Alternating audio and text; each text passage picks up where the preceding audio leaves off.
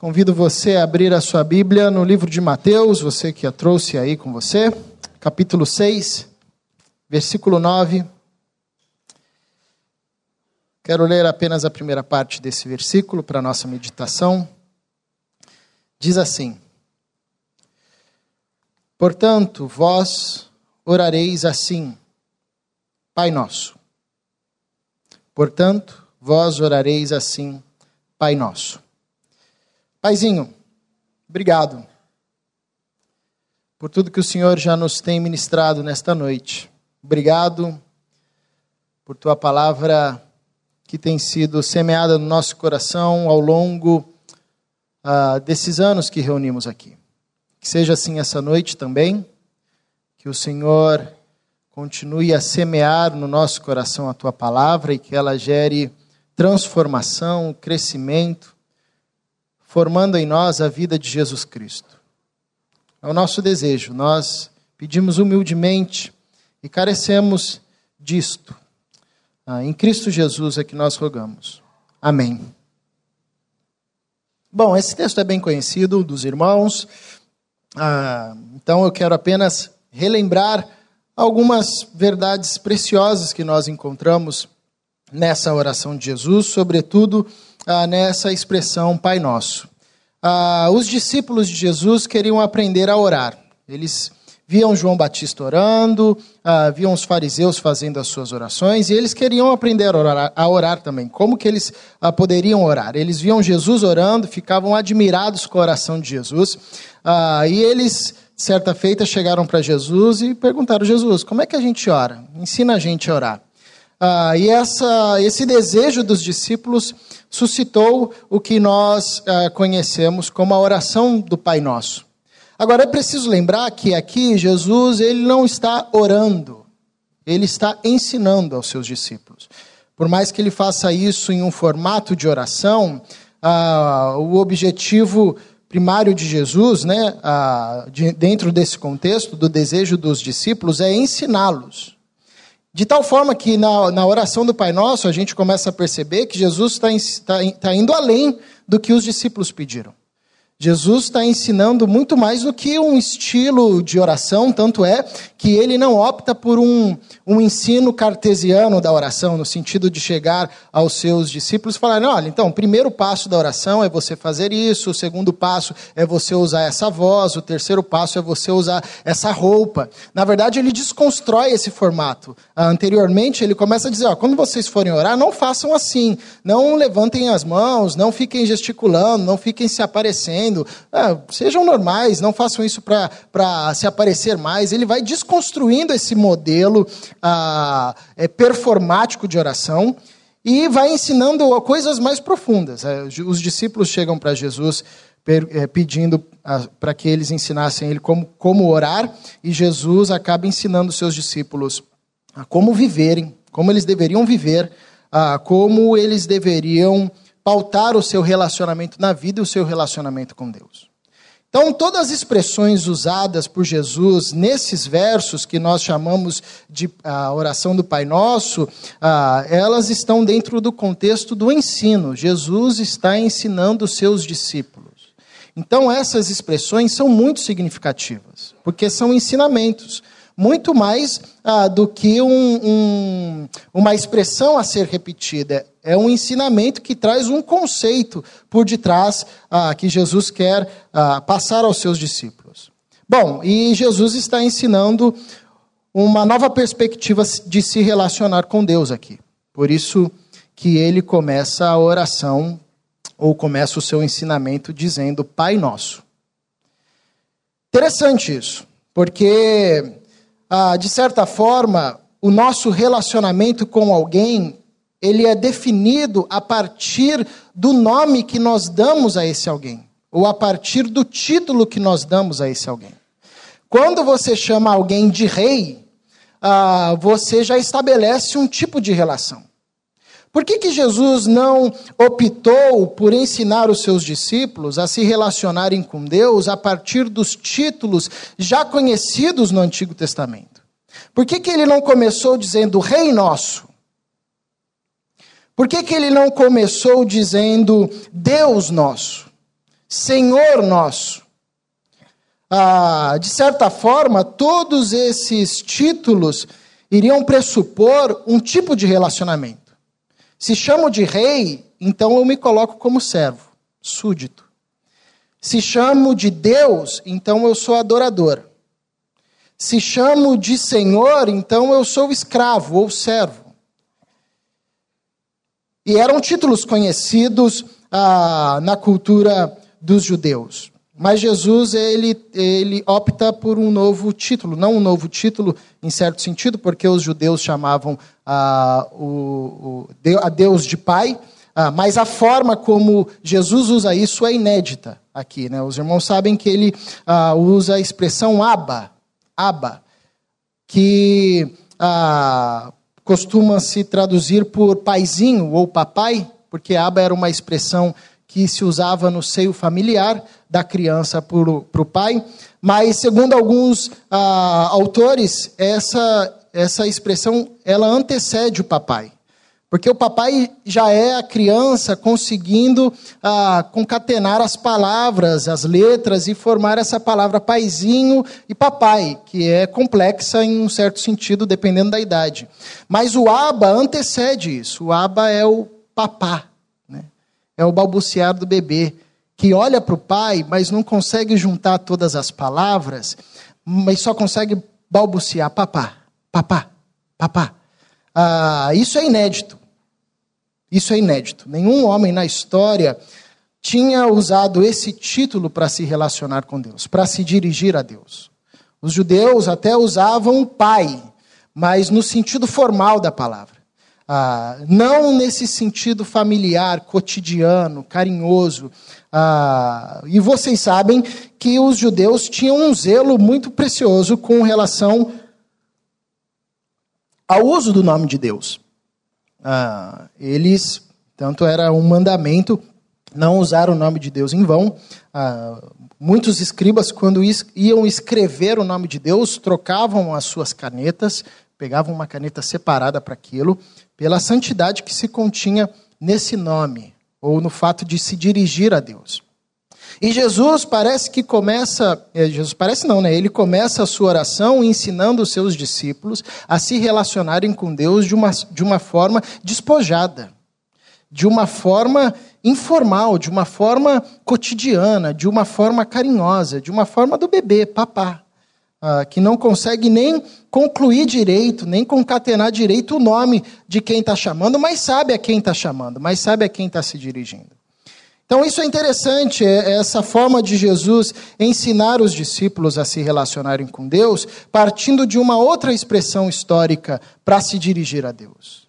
O que revela para a gente algo muito maravilhoso a respeito do ministério de Jesus. Porque se você olhar no, no, no texto bíblico, no Antigo Testamento, ah, os homens e mulheres levantados por Deus, de certa forma, na história, mostraram uma face de Deus ensinaram para a gente ah, sobre uma face de Deus, ou um jeito de Deus. Ah, Moisés, por exemplo, nos ensinou que Deus é o Criador, que Deus é o Deus das promessas, que Deus é o sustentador, ah, que Deus é o, o legislador. Davi ensinou para a gente que Deus é o rei, que Deus é o Senhor. Ah, os profetas nos ensinaram e nos revelaram o Deus que é juiz, o Deus que é santo, o Deus que é o Senhor dos exércitos. Jesus revelou aos seus discípulos o Pai. Jesus revelou aos seus discípulos o Deus que é Abba, o Deus que é Paizinho. Não que Jesus estivesse excluindo todos os outros títulos ou todas as outras expressões de Deus na história. Pelo contrário, Jesus está nos ensinando, ensinando seus discípulos a olharem e a enxergarem primeiramente em Deus, o Pai. E a partir do Pai enxergarem o Senhor. E a partir do Pai enxergarem o juiz e a partir do Pai enxergarem o Santo de Israel, e a partir do Pai enxergarem o justo, ah, o justo Deus, a partir do Pai enxergarem o legislador, a partir do Pai enxergarem o Criador. Jesus está ensinando os seus discípulos a olharem para Deus e a enxergarem primeiro o Pai, porque todas as ações e todas as atribuições de Deus ah, reveladas na história fazem sentido quando a gente vê primeiramente o Pai. Aí faz assim, sentido o, o juiz. Aí faz o sentido o santo de Israel. Aí faz o sentido o zelo de Deus. Aí faz o sentido o Deus que cuida do seu povo, que entrega leis ao seu povo. Jesus convoca os seus discípulos a se relacionarem ah, com Deus, olhando e identificando primeiramente no Deus a figura do Pai. E a partir de então, ah, observar todas as outras figuras. Isso é interessante, porque quando a gente fala de relacionamento familiar, de pai e filho,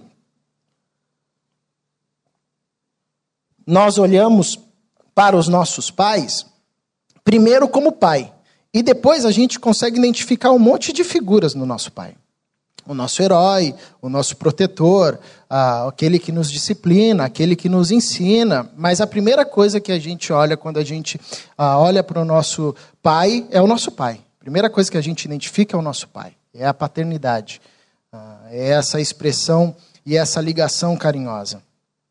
Então, Jesus, ah, de certa forma, ele está é, trazendo essa perspectiva aos seus discípulos e também mudando o eixo da relação ou da forma de se relacionar com Deus. Porque, como eu disse anteriormente, os judeus chamavam Deus de Pai. Não era um costume, tanto que no Antigo Testamento você vai ver essa expressão de alguém chamando Deus de Pai aproximadamente 11 vezes.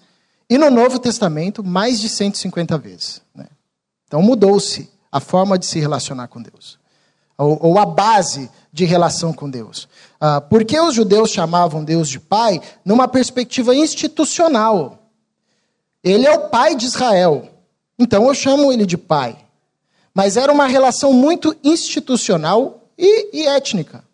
Quem era judeu podia chamar Deus de pai, quem não era judeu não podia chamar Deus de pai. Ah, a não ser que virasse um judeu, a não ser que passasse pelo processo ali de virar um, um, um judeu ou, ou, um judaizante ali. Ah, então é interessante que Jesus ele muda essa relação da relação institucional para a relação familiar do Aba, porque o Aba é essa expressão familiar. De tal forma que, como a gente vai ver no Novo Testamento, ah, em Cristo Jesus, o Pai adota filhos e filhas de todo povo, tribo, nação, língua. Não é mais uma questão institucional, não é mais uma questão étnica, mas Jesus muda a base de relacionamento para uma base familiar. Deus é pai não no sentido institucional, Deus é pai no sentido familiar no sentido da relação. Ele é o aba, ele é o paizinho, ele é o papá. Isso nos ensina, a, ou isso nos concede algumas orientações na nossa caminhada com Deus, no nosso relacionamento com Deus. Ah, quando nós entendemos que a relação com Deus não se dá na perspectiva institucional, mas se dá na perspectiva familiar. São duas formas de se relacionar com Deus. Uma na perspectiva institucional e outra na perspectiva familiar. Jesus está ensinando aos seus discípulos e, de certa forma, ele está sempre contrapondo a instituição de Israel, que se tornou, tornou a, a relação com Deus uma relação institucional. Ele, tá, ele vai sempre confrontando isso. E ele vai ensinando aos seus discípulos que a relação com Deus é uma relação familiar. Quando nós trazemos o nosso relacionamento com Deus na perspectiva familiar, uh, um primeiro ensinamento que nós podemos aprender a partir dessa expressão Pai Nosso é que esse vínculo é eterno, é que esse vínculo é profundo. Porque na família não existe ex-pai, não existe ex-filho. Pai é pai, filho é filho. Quer seja perto, quer seja longe, pai continua sendo pai. Filho continua sendo filho. Quer seja num vínculo de afeto funcional, filho continua sendo filho, pai continua sendo pai. Quer num vínculo de afeto disfuncional, pai continua sendo pai. filho continua sendo filho. Isso é um vínculo profundo. Quando em Cristo nós temos a oportunidade de chamar Deus de Pai, nós chamamos uma vez na vida para toda a vida. Não há nada que nos desvincule dessa família. Não há nada que impossibilite a nós, independente do estado que estivermos e do local que estivermos, de falar: Pai, tem misericórdia de mim. É vínculo familiar. Porque na relação do rei e do servo, tem como você demitir o servo. Na relação do senhor escravo, tem como você lançar a mão do escravo. Na, ou lançar a mão do senhor, sair da, da, da, da, da tutoria do senhor. Na relação patrão e funcionário, é possível romper o contrato. Mas na relação da família, não. Quem fala muito sobre isso é o pastor Paulo Júnior. Ele vai falar aqui para a gente em agosto. Não faz sentido um pai chegar para o filho e falar: Ó, oh, filho, você está demitido, viu? Você foi demitido da família, você não é mais da família. Não existe isso. É, certo sentido até existe, mas não faz sentido. No seio familiar, os vínculos são para sempre. Pai é pai, filho é filho. Então é interessante Jesus nos lançar para essa dimensão, porque é uma dimensão segura. É uma dimensão de relacionamento com Deus, onde o nosso coração pode descansar, que em Cristo nós fomos feitos filhos de Deus. E isso é um título e uma titulação que carregaremos para toda a vida. Se estivermos perto ou se estivermos longe, Deus permanece sendo o nosso Pai. Deus permanece sendo o nosso Pai. Isso fica bem ilustrado na parábola do filho pródigo. Ou dos filhos perdidos. Um dos filhos vai para longe. E longe do pai, mesmo se rebelando contra o pai, ah, ele lembra do seu pai. Isso é um vínculo que está para além ah, das questões sociais. Isso é um vínculo que está lá no coração, essa relação da paternidade, da filidade. Ele lembra. E ele volta. E ele volta para ser acolhido como um servo. Mas o pai diz: O meu filho voltou. Isso é interessante porque às vezes a gente tem essa síndrome do filho que foi embora. A gente quer estar com o pai, mas a gente quer estar como servo. E o pai quer que a gente esteja como filho, independente do que foi feito, do que se fez, do que se fará. Às vezes a gente vai para essa relação institucional, porque nessa relação institucional é isso: é o servo e o senhor, é o funcionário e o patrão, é rendimento, é performático, é, não pode errar, é barganha, é peso, enfim. Agora, no aspecto familiar, não. Ah, o filho volta e o pai diz: O meu filho voltou. O filho queria ser aceito como servo, mas o pai aceita como filho, porque no, no aspecto familiar não tem ex-filho. Né? Ah, ou pelo menos não deveria se ter ex-filho. Então Jesus ensina os seus discípulos, ou de certo sentido está transportando os seus discípulos dessa mentalidade institucional para essa mentalidade relacional. Caminhar com Deus é uma caminhada no aspecto da família. Então você pode ter a segurança que o seu pai será sempre o seu pai. Que você nessa casa será sempre filho. O seu lugar à mesa estará sempre guardado. Quer você estando perto, quer você estando longe, você vai ser filho. Você carrega o nome de Deus. Deus colocou o nome dele sobre você. Isso é interessante, muito belo no povo de Israel. Porque Deus se relacionava com o povo de Israel nessa perspectiva da paternidade, por isso que Deus ia buscar o seu povo. Lá no buraco mais fundo, Deus ia lá. E aí o povo se perdia novamente, e Deus ia lá. E aí o povo novamente se perdia, e Deus ia lá. Porque Deus tinha colocado o seu nome sobre o povo. O povo carregava o nome de Deus. Ezequiel vai dizer para a gente isso. E quando não existia mais nenhuma razão pela qual ah, Deus poderia ir buscar o seu povo, ainda existia uma razão grandíssima. Aquele povo carregava o nome de Deus. Eles eram filhos de Deus. E aí ele ia lá e santificava o nome dele no povo. E o povo era santificado, que é o que Jesus ensina aos seus discípulos, quando ele diz: Pai nosso que estás no céu, santificado seja o teu nome. Teu nome está em mim. Se o Senhor santificar o teu nome, eu vou ser santificado por tabela, né? Então santifica aí o teu nome. Nós carregamos o nome de Deus em Cristo Jesus. Nós somos da família Deus. Nós somos filhos de Deus. Deus é nosso Pai. Ah, e a relação que Jesus nos ensina e nos convida a trilhar com Deus é essa relação ah, do seio familiar. Outro ensinamento interessante que essa expressão de Jesus, Aba, ah, nos ensina é que essa relação, ela, ah, além de ser familiar, ela é movida e deve se desenvolver na perspectiva do afeto.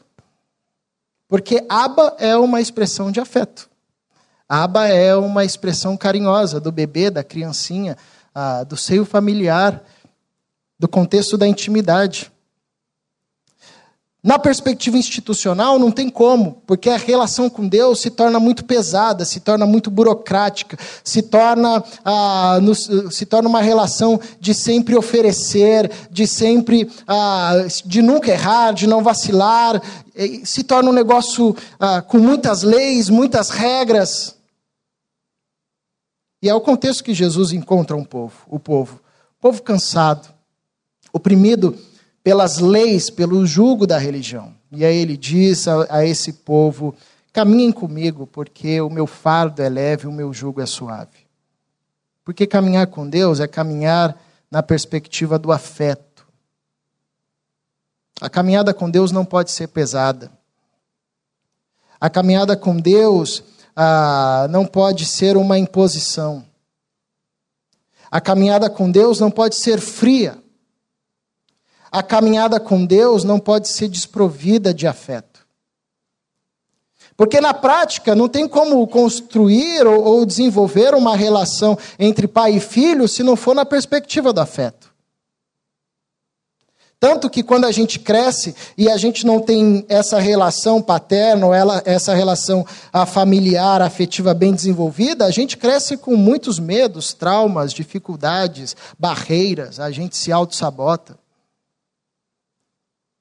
porque isso é essencial no seio da família, a, a linguagem afetiva.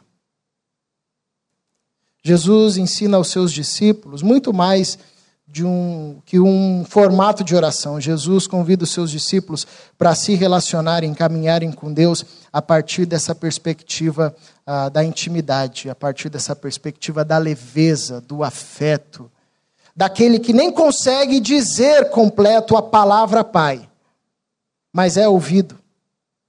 Eu fico imaginando ah, como é belo né, a gente ver um bebê chamando papai e mamãe. Papai, mamãe, mamá, papá. Ah, e se Jesus está. Eu fico assim olhando para o Samuel, né, ele começou no dadá, ele está no dadá ainda, para chegar lá. Dadá, dadá. Ah, e eu acho interessante Jesus usar essa expressão, porque eu fico imaginando se é, é belo quando a gente olha um bebê pronunciando isso, papá. Também há de ser belo quando Deus olha para a gente e nos vê pro, pronunciando esse aba, chamando, clamando. Deve ser por isso que a Bíblia nos apresenta um Deus que não resiste ao clamor daqueles que invocam o seu nome. Como o salmista diz, ah, os ouvidos do Senhor se inclinam à voz daqueles que clamam. Ou seja, Deus para tudo e diz: O meu filho está me chamando. O meu filho está falando, papá. O meu filho está chamando o meu nome.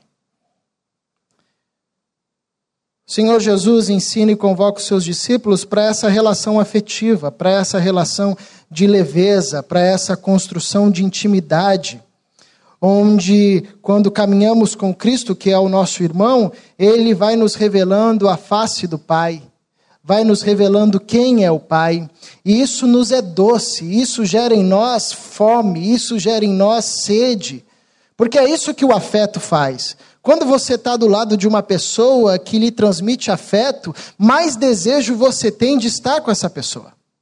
Mais fome dá dessa companhia, mais sede dá dessa companhia. E essa é a lógica da caminhada com Deus. Se há no nosso coração peso em ir em direção a Deus ou, ou abrir o nosso coração para Ele que vem em nossa direção, então tem alguma coisa disfuncional. Porque a caminhada que Jesus nos convida a trilhar com Deus é a partir do aspecto, do paradigma da família, do afeto, do desejo de estar junto, do desejo de se reunir, de estar reunido, de estar em comunhão, de estar ouvindo ao Pai, de estar falando com o Pai. Pai Nosso é também uma chamada ah, para essa relação construída no afeto. E também ah, Jesus nos ensina a partir dessa primeira expressão da oração ou do seu ensinamento aos seus discípulos, que a gente se relaciona com Deus a partir do espírito da comunidade. É por isso que é Pai Nosso. E se você olhar bem, a oração do Pai Nosso, eu sempre costumo dizer isso, que os discípulos vão atrás de Jesus querendo aprender a orar, e Jesus ensina os seus discípulos a como interceder. Porque toda oração é feita no plural, toda oração é feita na perspectiva da comunidade, toda oração é, é feita na perspectiva é, da minha vida, da vida do meu irmão, é, meu, é nosso, nosso, nosso pão, nosso perdão. Ah, e isso é interessante, porque quem ora pelo outro, na verdade, está intercedendo. Então, Jesus está ensinando seus discípulos a intercederem, porque caminhar com Deus, a gente caminha a partir dessa, dessa perspectiva do espírito da comunidade. A gente precisa lembrar de uma coisa interessante, que para que nós pudéssemos chamar Deus de Pai, Jesus Cristo, Filho de Deus, abriu mão do seu título de unigênito e abraçou o título de primogênito. Isso é espírito de comunidade. E ele se tornou o primeiro de muitos irmãos. E em Cristo, nós fomos adotados por Deus. E isso é outra coisa linda do Evangelho, porque o Evangelho fala de adoção. Nós ah, somos filhos de Deus por adoção. Isso é tão profundo e é um mistério, um milagre ah, tão profundo que o nosso Senhor Jesus Cristo opera em nós, que mesmo ah, sendo adotados, nós nos tornamos filhos ah, consanguíneos com Jesus, porque o sangue de Cristo nos faz um. O sangue de Cristo nos, nos, nos unifica. O sangue de, o sangue de, de Cristo ah, repousado sobre nós ah, nos dá esse privilégio de chamarmos Deus de Pai. Por isso que não é Pai meu. Por isso que é Pai nosso. Porque isso só foi possível por uma ação comunitária do Cristo, que abriu mão da prerrogativa de ser unigênito e abraçou o título de primogênito. Então, isso nos ensina a vivermos nesse espírito de comunidade. Porque se a gente se relaciona com Deus a perspectiva da família, a gente deve se relacionar com o nosso irmão a partir da perspectiva da família. E se na perspectiva da família não existe ex-pai, não existe ex-filho, na perspectiva da família também não existe ex-irmão ou ex-irmã. Família é um negócio interessante, né? Porque a gente briga, briga, briga, briga, briga, mas no Natal todo mundo se encontra e começa a cantar. Hoje é um novo dia, de um novo tempo que começou. Nesses novos dias, vamos dar as mãos, é isso aí, está tudo em paz. Porque na lógica da família também não deveria existir ex-irmão. Não tem como chegar para o irmão e falar: oh, Eu vou te demitir, você não é mais meu irmão, não porque também é um vínculo profundo. Então, se Jesus está ensinando os seus discípulos a se relacionarem com Deus a partir desse paradigma da família, ele também está ensinando os seus discípulos a se relacionarem entre si a partir da, da perspectiva da família. Quem chama Deus de pai não pode escolher quem vai ser o seu irmão. Pastor Zé Machado diz muito isso. Quem chama Deus de pai nosso não, não tem direito de escolher quem é o irmão. É irmão, porque também chama Deus de pai. Então a gente faz igual a gente faz na família, a gente vai suportando uns aos outros em amor, a gente vai exercendo paciência, a gente vai tendo um ânimo longo e a gente vai caminhando e pedindo a Deus que unifique o nosso coração em Cristo Jesus e que faça a gente ver ah, cada vez mais ah, o mistério que está sobre nós. E é o mistério de sermos de pais diferentes, de famílias diferentes mas pelo sangue de Cristo sermos irmãos consanguíneos. Irmãos do mesmo sangue.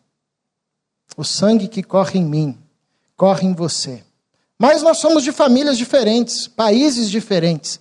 Mas nós chamamos Deus de Pai, e se nós chamamos Deus de Pai nosso, é porque Jesus Cristo é o nosso irmão, e se Jesus Cristo é o nosso irmão, significa que a vida dele está em nós, o sangue dele nos regenerou, então o sangue dele me regenerou, te regenerou, é o mesmo sangue nos unificou, nos fez uma família para Deus, um corpo.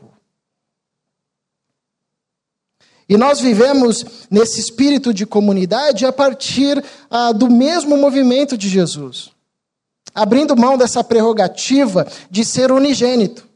Porque a tentação de caminhar com Deus, ah, com um paizinho, nessa perspectiva familiar, é fazer do Pai Nosso Pai meu.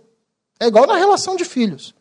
Um filho quer ter a atenção do pai mais para ele, a, o, o caçula quer ser o preferido, o mais velho quer ser o preferido, é uma briga constante.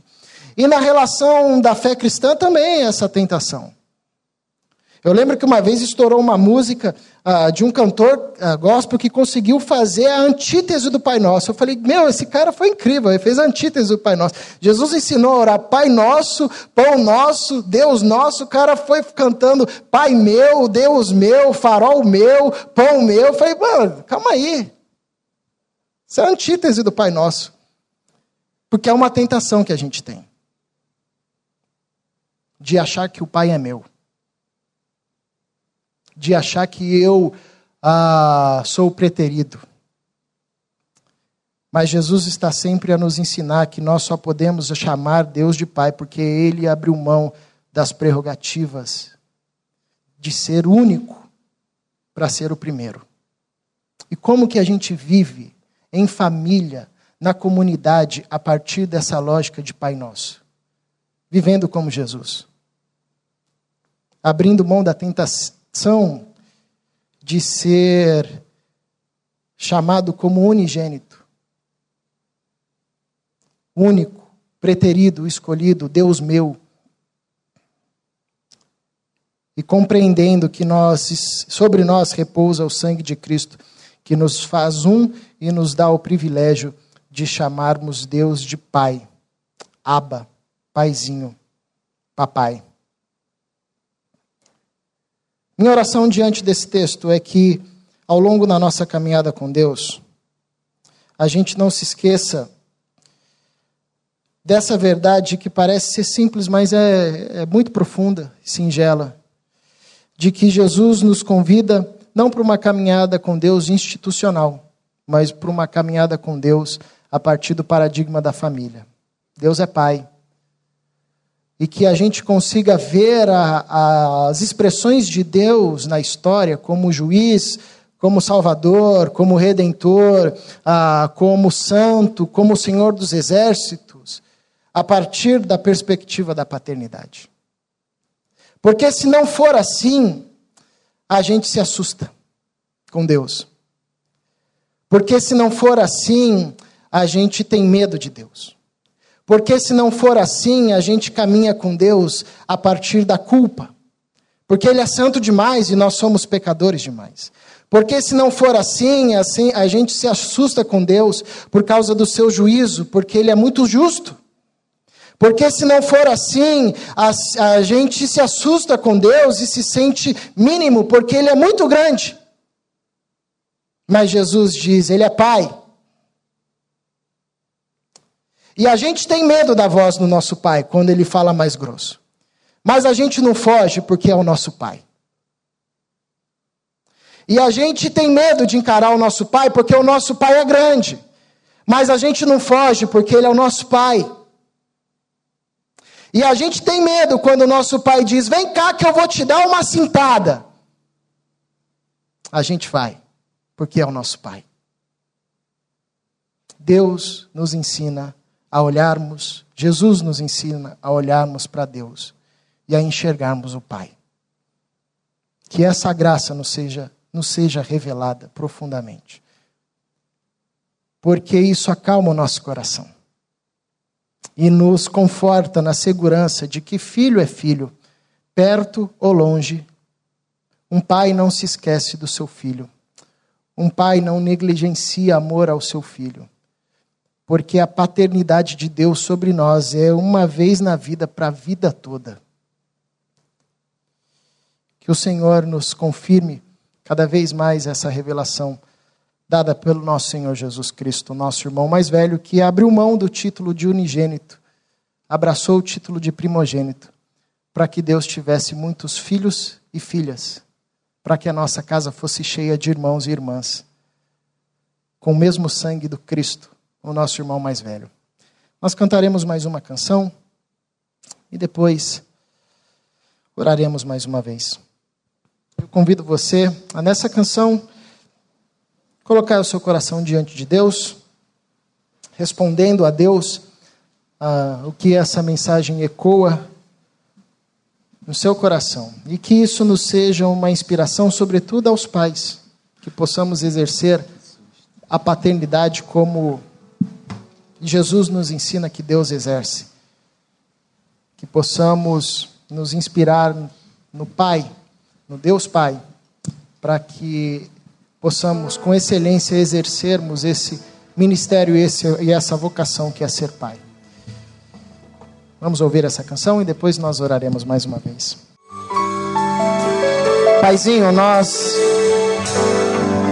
somos gratos pelo privilégio concedido em Cristo Jesus de nos ceder lugar à mesa como filhos,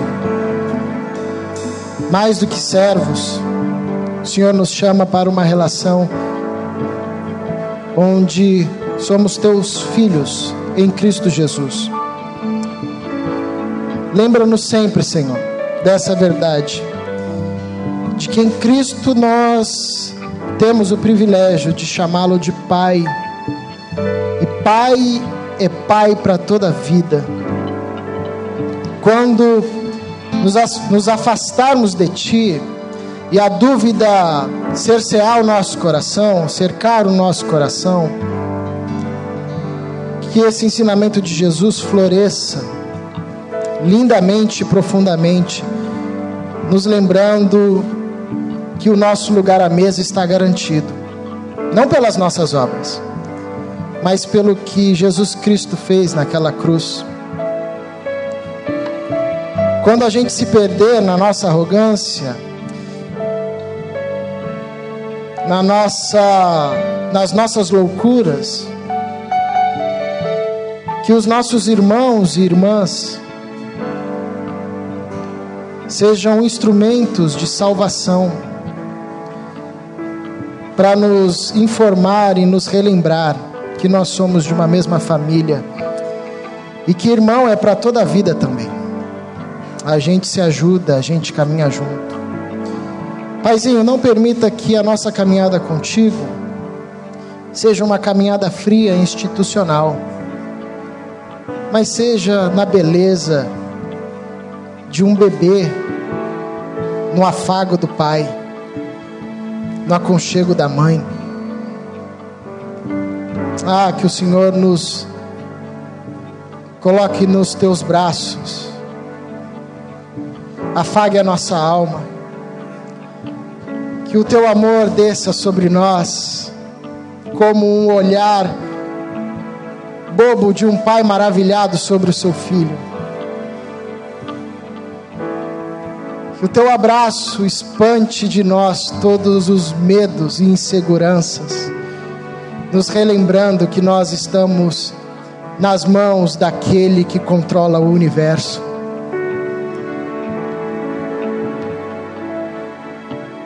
em Cristo Jesus. A Ti oramos, Paizinho, em Cristo Jesus. Amém.